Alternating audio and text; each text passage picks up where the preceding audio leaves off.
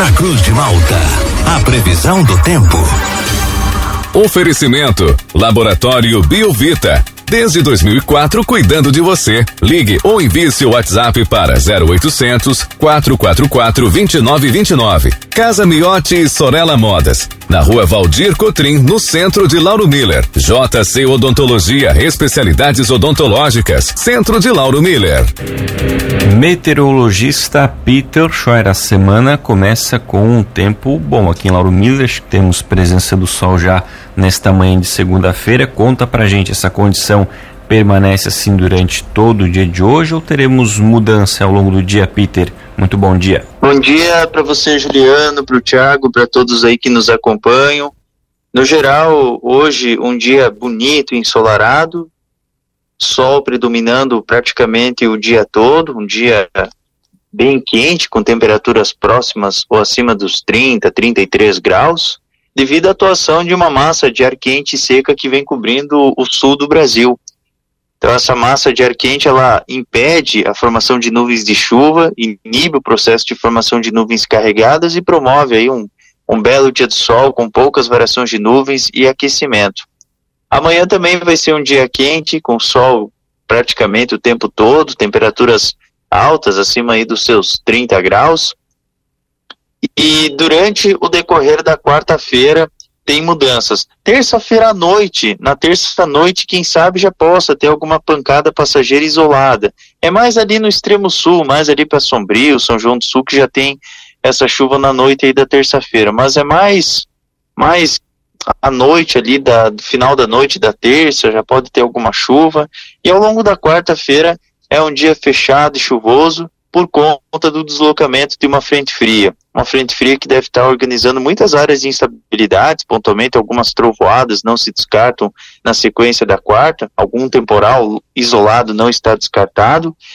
Na quinta-feira o tempo melhora bastante, ainda tem chance de chuviscos ocasionais entre a madrugada e início da manhã, e ao longo do dia o tempo ele vai firmando, vai melhorando gradualmente. Então vai ser uma quinta-feira mais ventosa, é, vai ter um ciclone extratropical bem afastado no Oceano Atlântico, mas esse ciclone ele deve estar mantendo uma pista de ventos aqui para nossa região. Esses ventos aí eles não são destrutivos nem nada, né? Eles vão ficar entre seus 50 a 60 quilômetros por hora na média nas praias que é um pouco mais ventoso. E ao longo aí da sexta e fim de semana volta a ter tempo bom com predomínio do sol e poucas variações de nuvens tudo está indicando que as temperaturas elas se mantenham mais baixas no amanhecer da sexta, em torno aí dos seus 7, 8 graus, durante a tarde uns 20, 23 graus, no sábado e no domingo tempo bom e começa a esquentar gradualmente, no sábado 27, 28 graus, no domingo já vai para 30, né? Então é uma oscilação grande de temperatura que a gente vai ter nesses próximos dias. Juliano. Peter, então, esse começo de semana, esta segunda-feira especialmente, né, a gente teve um fim de semana com o tempo mais instável, né, não foi aquele tempo tão bom para as donas de casa que estão com a roupa acumulada, querem aproveitar para botar a faxina em dia, pode aproveitar bem o dia de hoje, né, que esse, essa segunda a gente vai ter um tempo mais aproveitável aqui na região, né?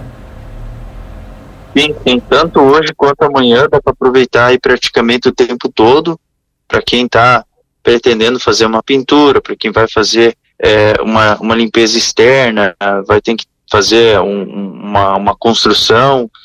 Lógico que uma construção rápida, né? Porque na quarta-feira já tem chuva prevista, quem sabe na terça-feira à noite, né?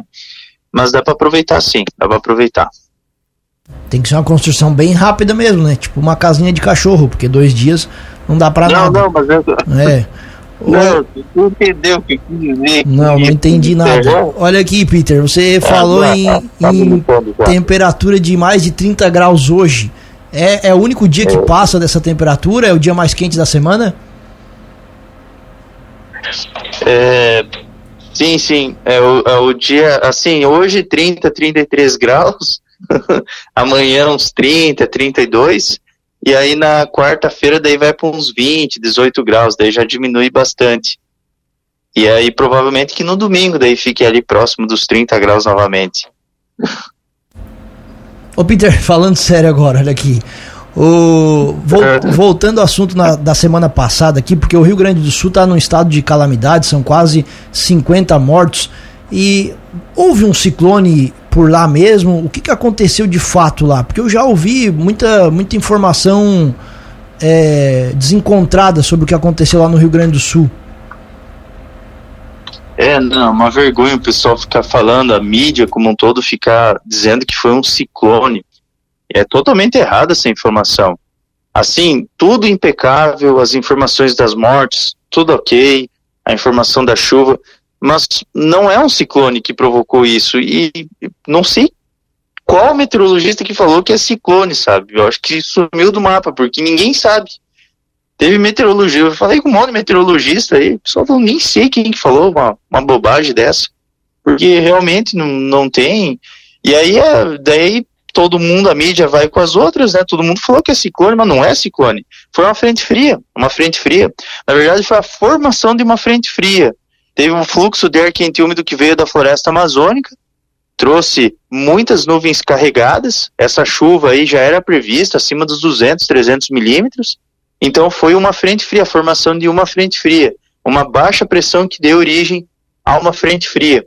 Então esse que foi o, o verdadeiro motivo aí que a gente teve é, todo esse esse impacto aí socioeconômico, essas mortes.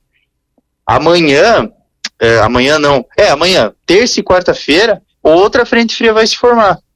Só que essa frente fria que vai se formar, ela vai ter também a atuação de um ciclone, só que é lá no Oceano Atlântico, não tem nada a ver toda chuva que vai acontecer lá é por conta da frente fria. E aí é só lá na quarta, em direção à quinta, que. Só lá na quinta-feira que o ciclone vai estar formado no oceano. Mas não vai ter nada a ver. Mas só que eu tenho certeza que o pessoal vai puxar o ciclone e não a frente fria. Só que a última vez nem isso não teve, sabe? Não sei o que o pessoal tá, tá falando aí, sabe? Realmente não, não, não entendi essa. E Peter, essa frente fria que vem nesses próximos dias, ela pode trazer também esses novos transtornos, especialmente lá para o Rio Grande do Sul, que já está sofrendo bastante com isso? É, os volumes eles são significativos, provavelmente vai ficar em torno aí dos 80, 100 milímetros, ainda mais que fica próximo ali da grande Porto Alegre, aquela região ali da Serra Gaúcha, uma região que tem bastante vale, baixada, aquela região de Monsul ali, vai sofrer de novo. Porque assim, tá tudo encharcado, tá tudo alagado por lá. A situação tá bem caótica, tá, tá horrível. Assim, um cenário de guerra. Então, assim, vai chover de novo. E ainda assim vai ter aquelas pancadas de chuvas que vêm com raios. Então são chuvas que, que elas são convectivas, elas vêm com força em alguns momentos. Então pode ter transtornos novamente, com certeza, ainda mais se está tudo alagado. Então pode ter sim, pode ter sim. Tá certo, então, Peter, muito obrigado pelas informações. Um bom início de semana para você. A gente volta ainda ao longo da segunda-feira aqui na programação para atualizar todas as condições do clima aqui para nossa região. Um grande abraço e até logo mais. Mas então tá. Um abração para vocês aí, para todos os ouvintes e até logo mais.